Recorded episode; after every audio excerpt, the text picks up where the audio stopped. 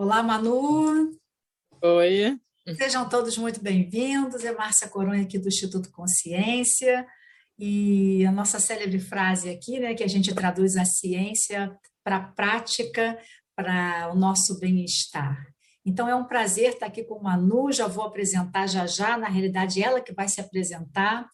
E estamos aí começando uma semana muito importante aqui para nós cientistas, né? Manu também é cientista, porque no dia 8 de julho se comemora o Dia Nacional do Cientista e também o Dia da Pesquisa ou do Pesquisador Científico. Então a gente está aí celebrando essa semana, começando aqui com uma convidada chave de ouro aqui para iniciar nossos papos nessa área. E Vamos lá, o que, que a gente vai falar hoje aqui? Porque convidei Manu. Conheço o Manuel da, da, das mídias sociais e também já fiz parte de um, de, um, de um workshop que ela ofereceu. Me identifiquei totalmente com a proposta dela, que de alguma forma a Manu também traz a ciência para a prática, né? ela descomplica a ciência. E como essa, ela também tem uma experiência científica longa, e ela traz um tema, gente, que, olha, todo mundo tem curiosidade de saber o que é e o que, que a gente pode fazer para utilizar a epigenética na prática. Então, eu vou abrir aqui para Manu, para Manu se apresentar, contar um pouquinho sobre você, Manu, sua trajetória como cientista e depois a gente é só para esquentar. Daqui a pouco a gente começa a falar sobre o tema principal. Seja muito bem-vinda. Obrigada, é um prazer estar aqui participando. Muito obrigada pelo convite. Para mim é sempre um prazer falar desse assunto porque realmente é uma paixão. Para mim, hoje em dia, assim, unir a ciência com o desenvolvimento pessoal é o meu maior brilha mais olhos, que aquece mais o meu coração é realmente um assunto que eu acho que é, é muito importante no momento atual e quando bem aplicado realmente muda a vida das pessoas é, de uma forma muito positiva. Então eu acho que sempre falar sobre isso é muito válido. Então obrigada por esse espaço. É, então meu nome é Manuela, todo mundo me chama de Manu, podem ficar à vontade com os apelidos.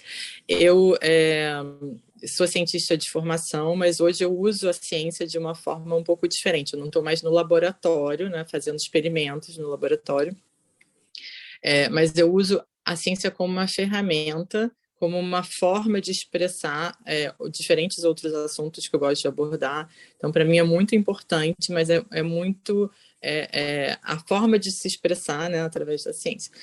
É, eu sou bióloga, e depois eu fiz mestrado, fiz doutorado, fiz aquele na né, sequência clássica dos cientistas é, em, em, diferentes lugares, né? Então, eu fiz, doutorado eu fiz na, na França, morei três anos em Lyon. Quem trabalha com câncer deve conhecer o Instituto o IARC, né? Que é o é, Instituto é, é, de Research on Cancer, que fica em Lyon. Eu trabalhei muitos anos com oncologia, um assunto que também eu gosto muito. E mestrado eu fiz com toxicologia, fiquei um tempo em Londres, o doutorado é, em, em, oncologia molecular, né, e também oncologia, em, trabalhando com câncer de esôfago, depois passei para outros tipos de câncer, voltei, trabalhei no INCA. Que legal, é, que trajetória bacana, hein? Durante dois anos, trabalhei também na, na, em Carmanguinhos, né, que eu estava antes comentando com você, mas isso foi antes, antes de eu, fazer, de, de eu ir para o doutorado. Quando eu voltei do doutorado, eu fiz pós-doc no INCA, é, e comecei como pesquisadora júnior, mas logo depois eu fiz uma mudança que eu acho que a minha carreira é bem diferente do, do, do, do comum, né? Assim, é, é, é, a minha forma, eu sempre tive dois motivadores muito importantes durante a minha carreira. Uma eu ter certeza que eu estava sempre aprendendo algo novo. Eu acho que para mim é muito importante sempre estar tá me desafiando, sabe? Eu estou aprendendo, estou fazendo alguma coisa realmente que é, me faça estudar, me faça ir atrás daquilo. E o, e o segundo motivador é aquilo ser aplicável, sabe? Quando eu começava a ver que a pesquisa estava indo num caminho muito Ai, alguém vai ler o que eu estou escrevendo? Quando começar a Já passei por isso também. Quem é que vai se interessar por isso aqui? Será que é importante? E sempre tem, né? Sempre tem, mas a gente gosta muito de ter a, a utilidade prática daquilo que a gente está estudando, né? Que a gente está publicando. Tem uma, uma necessidade disso, né? Eu entendo perfeitamente o que você está falando.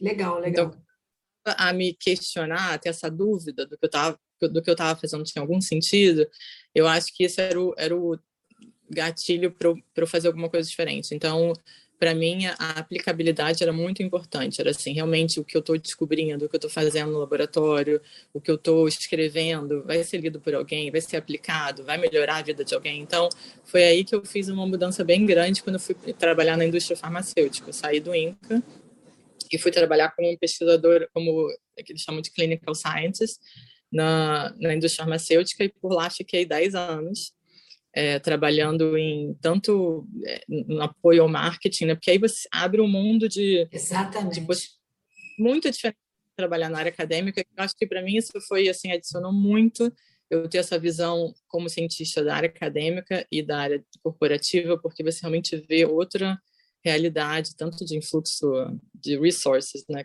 de dinheiro, como de, de diferentes formas de trabalhar, né? Você você ser um apoio científico a área comercial, você realmente ser aquela pessoa que fala, olha, isso está certo, isso não está certo, é, compliance, né, marketing, então uma outra área muito importante que eu trabalhei durante um bom tempo na América Latina e depois quando eu me mudei de novo, quando a gente foi morar em Chicago, eu continuei trabalhando, mas aí era para Glaxo da Filadélfia, nos Estados Unidos, trabalhando como é, com pesquisa clínica mesmo. Então foi quando eu voltei a ficar Nossa, totalmente. Você percorreu praticamente todas as etapas da cadeia produtiva de medicamentos, né?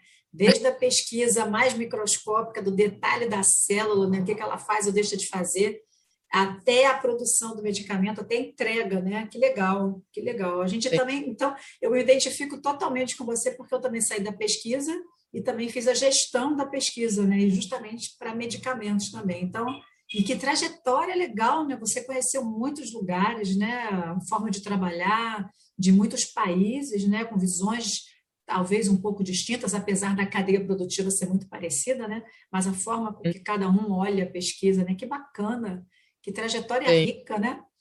E, ah, e, e, Manu, o que é que, quando é que deu aquele estalo assim? Quando é que você decidiu fazer essa transição, né? Porque esse olhar do cientista para a bancada, ele é exato, ele é muito criterioso, sistematizado, né? E tem que ser, né?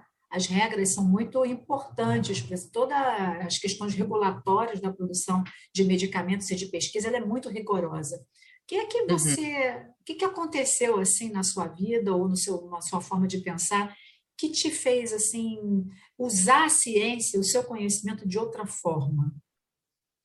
Eu acho que foi um desses saltos que eu estava explicando, né? Quando tu começa a me questionar, estou fazendo a, a, coisa certa, me, me, me, aquece o coração ainda o que eu estou fazendo, estou aprendendo. É, então, acho que foi uma terceira, uma segunda mudança importante. acho que a primeira foi sair da área acadêmica e para a indústria farmacêutica, e a segunda foi sair da indústria farmacêutica e vir empreendedora, que é, você sabe muito bem, é um caminho é, lindo, mas bem espinhoso de, é. de aprendizagem. Você realmente começar a fazer coisas que você nunca pensou que ia fazer sozinha. Muitas vezes é um, é um trabalho solitário, a não ser que você se é, faça parceiros importantes, que eu acho que é muito importante também. Então, para mim, eu sempre gostei muito do autoconhecimento, não é uma novidade, é uma coisa que comecei assim há, há pouco tempo. Eu sempre gostei muito de, de, de conhecer, de entender, me entender, que eu acho que quando você se entende melhor, você é, entende o seu ambiente, entende como você funciona, né? Você, você pode fazer mudanças. Você não conhece, é impossível. Acho que o autoconhecimento é realmente um poder que a gente tem é, e que pode ser piegas falar isso, mas eu acho que não. Acho que é muito realmente é, você dedicar um tempo da sua vida, é, sei lá, quanto tempo por semana, por mês, não importa, cada um tem é diferente para cada um, mas que você dedique para você é a coisa mais importante. Tudo em volta melhor. É, tem, teve alguma coisa que na sua vida aconteceu que você realmente despertou para essa necessidade ou ela fluiu sem nenhum maior desafio? Que em geral não. vem uma dor, né? Aí quando vem uma dor a gente, opa, agora eu acho que eu tenho que usar meu conhecimento de forma diferente. Teve alguma coisa? Tem, sim, eu tive. Eu já eu já estava, na verdade, querendo fazer alguma mudança, porque eu estava me mudando muito de país, querendo mudança que eu digo de, de, no trabalho, porque eu já estava é, fazendo algumas mudanças de país, a gente morou já em vários lugares. Hoje, aqui eu estou em Portugal, mas eu moro na, na Holanda, antes morava em Bogotá, sou carioca, mas morei em São Paulo. A gente morava em... E, e eu, eu gosto muito dessa eu tenho muito interesse por essas mudanças culturais também, né? Até minha família é internacional, meu marido é uruguaio, eu também eu gosto, eu gosto dessa vida internacional. Mas enfim, ela estava um pouco difícil isso junto com é, um trabalho que você viaja muito, que você tem que trabalhar, né, oito horas por dia, não, às vezes é, online, às vezes não. Então eu já estava pensando em alguma mudança, mas não sabia muito bem como fazer. O, o que foi o catalisador disso tudo foi realmente uma dificuldade muito grande que eu tive para engravidar. Já falei isso em, em outras é, lives, então, é, outras é, conversas, não é uma novidade, mas quem me segue sabe essa trajetória, essa história minha. Eu é, perdi algumas gravidezes seguidas quando eu estava tentando ter o meu segundo filho, então, para mim, foi um processo muito difícil na época. E a primeira vez que eu perdi, eu estava com 12 semanas já, então, assim, não era que se perdia bem no início, eu perdi já num processo mais avançado. Então, realmente, eu acho que quem passou por isso sabe do que eu estou falando. E foi um momento que eu, que eu questionei muito é, o, o, funcionamento do meu corpo, né? Então, eu, eu, eu ainda estava numa idade ok para ter filho, né? Que eu estava mais velha. E por que, que eu já estava com envelhecimento precoce dos meus óvulos, que foi isso que foi é, detectado na época. Eu morava em Chicago na época, então, assim, imagina, nos Estados Unidos eles te mapeiam inteiro, testam tudo que, que eu tinha de problema. Então, foi uma, uma, um momento que eu, eu fiz essa.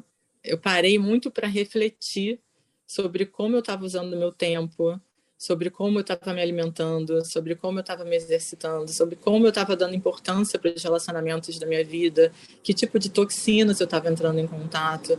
E, e, eu acho que foi um momento muito, para mim, muito forte de entender de como a gente pode escolher mudar a qualquer momento, né? como as nossas escolhas são tão importantes e como a gente tem esse poder de mudar, de poder de escolher.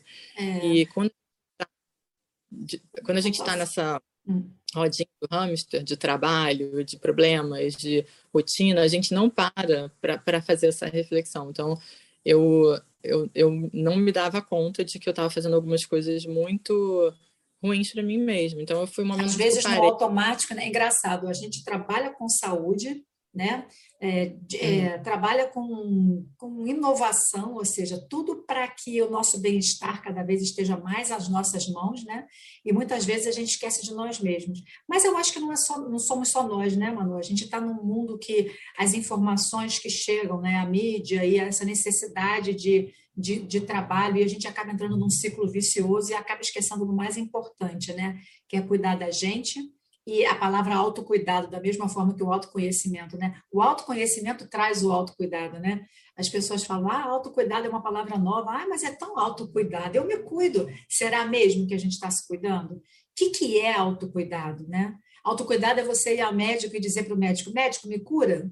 Não, auto é próprio, né? Auto somos nós, é esse olhar. Então, acho que a sua, a sua resposta é ótima e e a gente sente muito, mas a vida traz desafios, né? Eu também tenho um muito parecido com o seu, e foi também a partir dessa dor que eu busquei outras respostas, né, para entender por que o meu corpo estava tão tão estranho, tão doente, na realidade eu estava bem desequilibrada.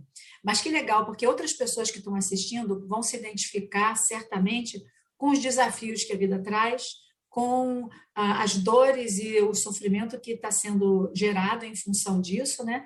E essa falta de conhecimento, essa falta de olhar sobre si mesmo é, é, muito prejudicial, né? Isso potencializa e perpetua muito o nosso sofrimento, os sintomas, as doenças. Então, é um despertar, assim. Então, trazer essa, esse despertamento é, é muito interessante. Mas então, Manu, você traz alguma coisa relacionada assim aos seus hábitos, ao que você você mudou o pensamento, a sua mente começou a trazer outros é, outros alimentos, né? Você estava nutrindo a sua mente de uma forma e aí a ficha caiu, você, putz, o que, que eu estou trazendo aqui para alimentar não só o meu corpo, mas a minha mente e até uma questão espiritual também, né? Qual o valor que eu estou dando para a minha missão, para o meu propósito e estou alinhada, né? Aparentemente é nesse né? São essas perguntas que você se fez. Mas conta para gente, você, só para mostrar aqui, entrar no papo mesmo que é epigenética, né? Eu tenho acompanhado você e percebo que epigenética é um tópico que você é apaixonada mesmo, né? Eu vejo que você acompanha toda a literatura internacional, é, faz lives sobre isso, é, tem a, a, a, vivência da epigenética, não só na teoria, mas traz para a prática, e eu acho que esse, é, esse é o objetivo né, principal da gente, desmistificar e trazer para o dia a dia a prática. Então, se você pudesse resumir assim, de uma forma que fosse bem didática para a gente entender que palavrinha é essa epigenética, que é tão linda, mas é um pouco difícil da gente entender, e como é que eu posso é, trazer assim os benefícios desse conhecimento para o meu dia a dia. A epigenética me ajuda em alguma coisa? Eu posso pegar o, esse conhecimento e colocar no meu dia a dia, da hora que eu acordo, da hora que eu durmo? Vamos colocar isso assim numa, como se você tivesse que fazer um, uma programação do seu dia. É, a epigenética pode entrar, né? Explica para gente. eu acho que é mais ou menos assim, né? Sim, eu acho que a epigenética, para mim, ela me ajudou muito a entender, né, nesse processo que eu falei da, de, de parar, refletir como como estavam os meus hábitos, que eu estava fazendo corretamente, que eu não estava fazendo. Foi um momento que, é, por eu trabalhar com genética do câncer e já ter trabalhado com epigenética no laboratório, foi o, o caminho natural para mim. Foi o caminho, foi por aí que eu fui e, e como eu, eu, tive sucesso depois, né, melhorando e tendo meu filho, que foi, né, que eu falei a dificuldade, e mudando de trabalho, né, usando a ciência de uma, de uma outra forma, a epigenética para mim foi o que saltou como mais importante. Então, para quem não sabe, não conhece a palavra epigenética, o sufixo epi significa acima de, né, above, on top of, que é acima da genética. Então, significa o que, o que está acontecendo além da genética. E por que, que isso é importante? Porque por mais que a gente tenha uh, o nosso DNA, que ele não é alterado, né, a não ser que aconteça uma mutação, né, que não é sobre isso que a gente está falando, não é uma alteração do DNA, a epigenética ela não, não altera a sua sequência de DNA, mas ela altera como o seu DNA vai ser lido, ou seja, como os genes né, que estão ali no seu DNA, eles vão ser expressos, vão ser ativados e vão ser silenciados. E qual a importância disso? A importância disso é que quando um gene é ativado, né, é, ele dá origem a uma proteína, né, através de, de, dessa leitura toda do caminho que, resumido, muito resumidamente, né, que é o DNA, o RNA mensageiro e depois a proteína, é, é, isso, a proteína é o que dá a função e a estrutura da célula. Né? Por isso que é tão importante. Na verdade, a expressão final da vida é a proteína.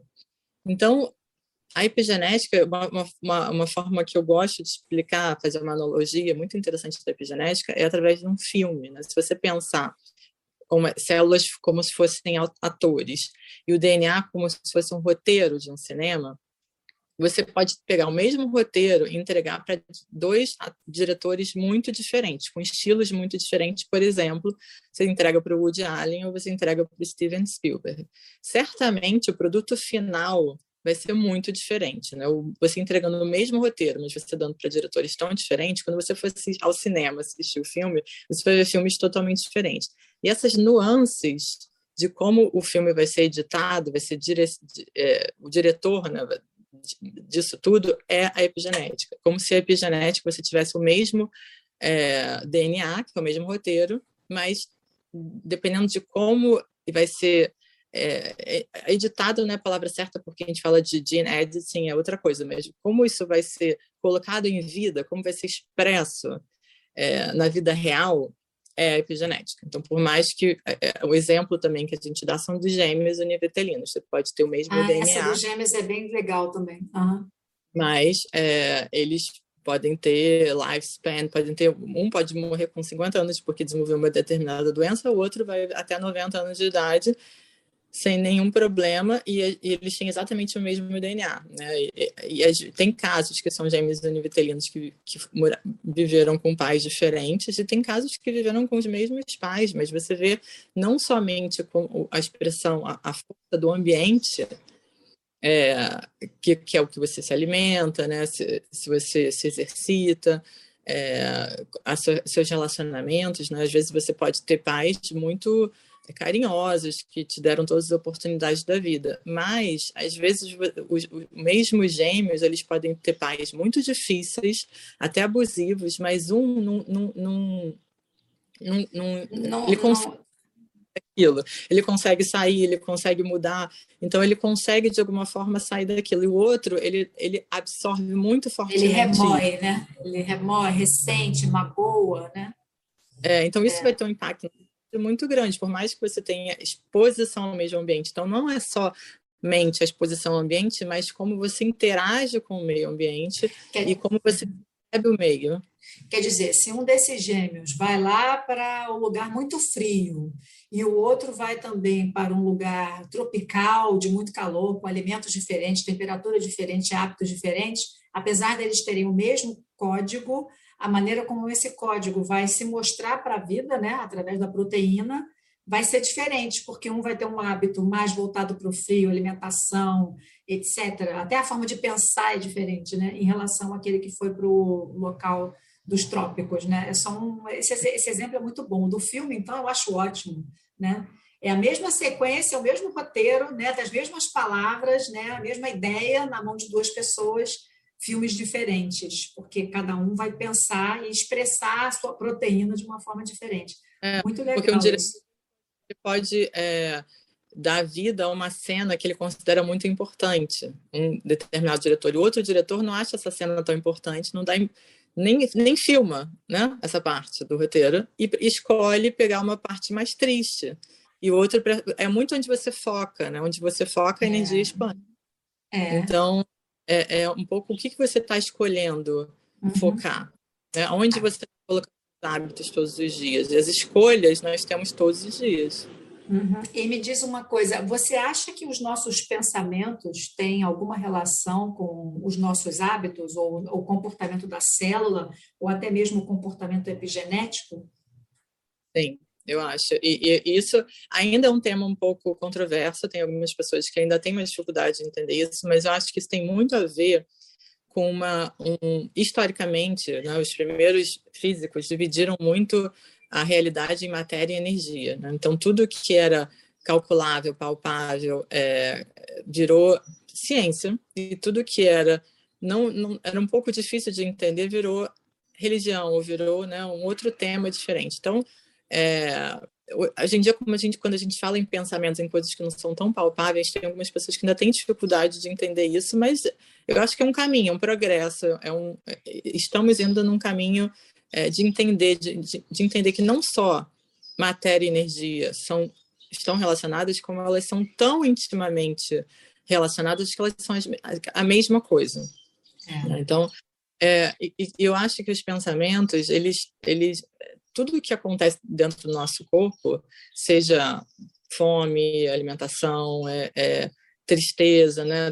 E os pensamentos, sejam eles bons ou ruins, eles são sempre traduzidos bioquimicamente de alguma forma, forma de hormônios. Por exemplo, em uma situação ameaçadora muito forte, seja ela real ou imaginada, isso que é o mais incrível. Você vai é, é liberar. Não precisa ser real. O fato de você pensar, né, a informação é. que o cérebro recebe é que é real. Vai lá e faz é. isso. Né? Exato. Por isso que a visualização é tão importante. Eu acho que uma das, das ferramentas que são ainda muito utilizadas, mas eu acho que tem um poder muito grande é a visualização, porque tudo que acontece fora acontece dentro primeiro. Então, se você consegue é, visualizar o que está acontecendo, viver aquilo primeiro dentro, tem muito mais chance de você viver aquilo fora depois. Emanuele, repete isso, porque isso é muito importante. Porque a gente fala de visualização, parece alguma coisa esotérica, parece mística, mas se o nosso pensamento ele é onda eletromagnética, ele é energia, e é ele que comanda as ações do nosso cérebro, porque o cérebro sozinho não decide assim, ah, hoje eu vou fazer isso, hoje eu vou fazer aquilo, hoje eu vou secretar tal hormônio. Ele recebe informações. Então, acho que esse conceito que você está trazendo da, da visualização, isso vem cada vez mais sendo falado, né? No próprio momento de meditação, onde você visualiza o seu corpo saudável, quando você curte alguma coisa que te faz bem, quando você pensa em alguma coisa que no futuro você deseja que seja é, prazeroso, se você quer conquistar alguma coisa para você ou na sua vida, até mesmo na sua vida material, como a visualização, esse poder da nossa mente de já preparar a nossa energia, né? não só a nossa energia que nos envolve, mas também as, todas as possibilidades e probabilidades do mundo, né? que existem né, tantas, tantas e muitas infinitas possibilidades. Isso, uma, vindo de uma cientista e corroborada aqui por outra cientista, eu acho que isso é, é incrível, sabe? A gente poder trazer aquilo que não é quantificável, né? Que existe até a pesquisa qualitativa e quantitativa. A pesquisa quali está crescendo a beça agora, né? Está ganhando um espaço incrível. Então, como é importante, como é legal e como eu me sinto confortável de escutar você falando sobre isso, sabe? Eu me identifico totalmente. Mas vamos lá, a gente volta para a epigenética e, e traz as pílulas aí para o nosso dia a dia. Uhum. É, então, é, epigenética no dia a dia, a melhor forma de você aplicá-la, primeiro é, é, é é entender que a epigenética, a epigenética é dinâmica, ou seja, ela não é que ela muda por, por algum hábito seu e ela vai ser assim para sempre, né? Ela está sempre sendo é, modulada, né? são padrões epigenéticos que, né, de proteínas que estão se ligando, abrindo genes, fechando, né, expressando ou, ou é, inativando a expressão de alguns genes. Então, isso é constante e dinâmico. Isso é, é, é, é, um poder muito grande. Se você pensa por esse lado, é uma possibilidade de, de, mudança. Não? Então, você pode sim mudar sempre. Você pode decidir parar de fumar, você pode decidir começar a correr ou fazer algum exercício todos os dias, você pode decidir parar de tomar Coca-Cola e começar a tomar mais água, você pode decidir é, terminar um relacionamento abusivo, você pode decidir sair de um, de um emprego que, que não está te é, agregando nada e onde você não está feliz e procurar outro.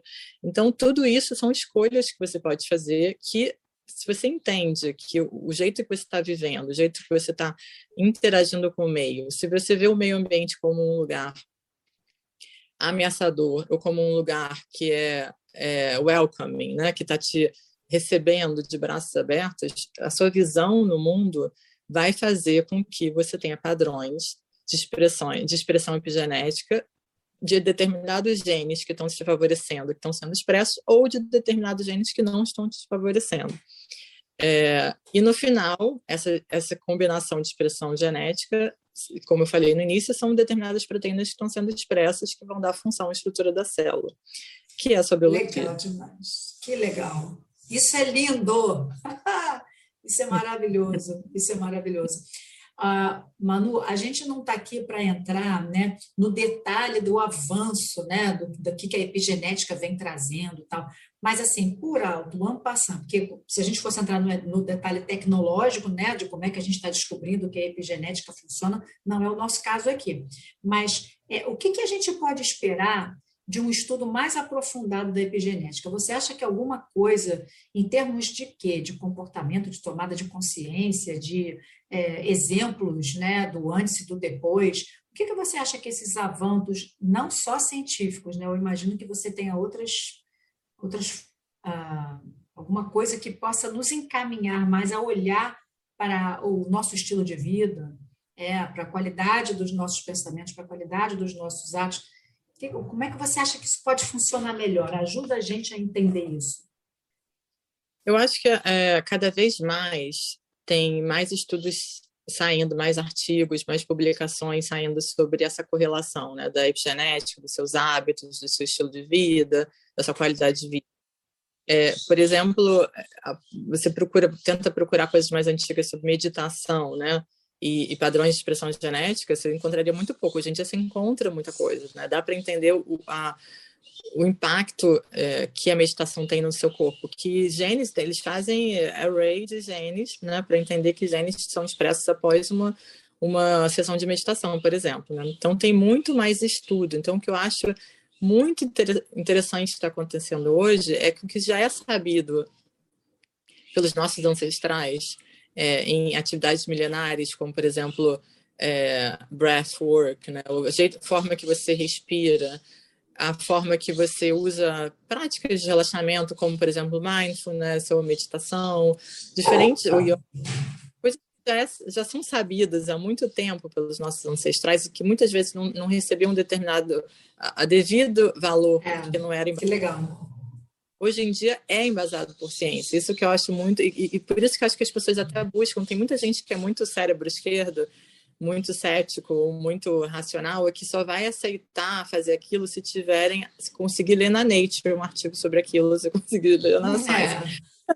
Mas é, tem gente que é assim. Então, hoje em dia, tem muito embasamento científico, tem muitos estudos sendo feitos mostrando é, o impacto de, da meditação, o impacto de determinadas técnicas no seu é, na sua microbiota, o impacto de, né, de na, na, no seu é, sua saúde mental, você consegue mudar a estrutura cerebral, né? Muitos, muitos estudos de neuroplasticidade também, como uhum. repetição de visualização também tem uma, uma reconfiguração estrutural, né? De, de conexões. É lindo, né? É lindo. Áreas do cérebro expandindo ou diminuindo de acordo com a intensidade de uso daquela área. Compaixão, gratidão, empatia, é, é, área de felicidade, né? E até as áreas mais relacionadas ao estresse, como a, o sistema límbico, né? A amígdala, sendo reduzidas, né?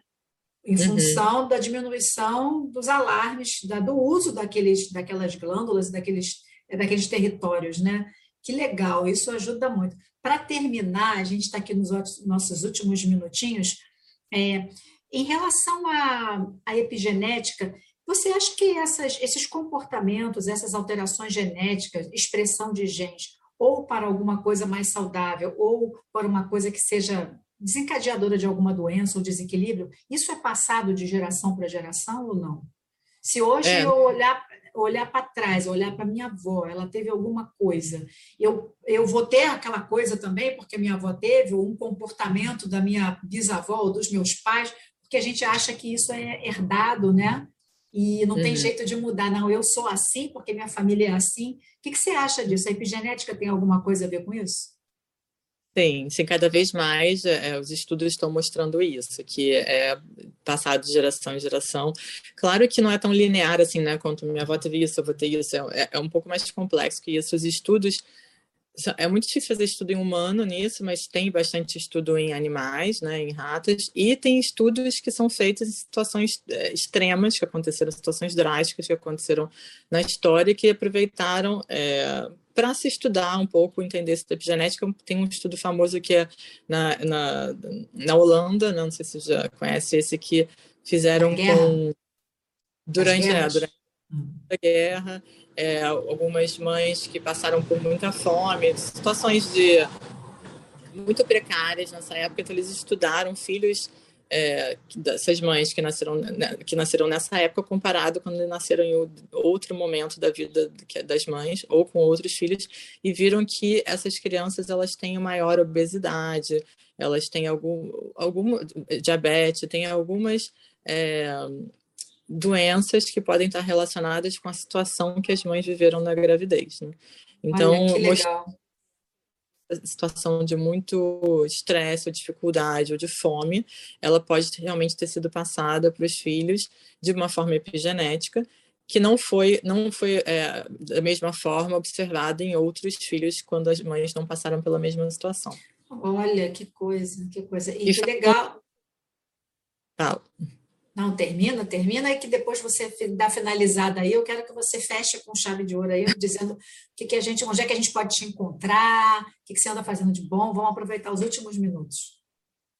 É, não, primeiro, obrigada pela oportunidade de novo, por esse espaço. É, hoje em dia, eu, eu, eu, tenho essa paixão que eu falei desde o começo de unir a ciência com o desenvolvimento pessoal, não só epigenética, mas diferentes temas que eu tento sempre usar para explicar é, conceitos ou princípios importantes de, desenvolvimento pessoal, de crescimento pessoal, de transformação humana, de grande potencial, né, que somos nós, os humanos, que a gente use isso cada vez melhor.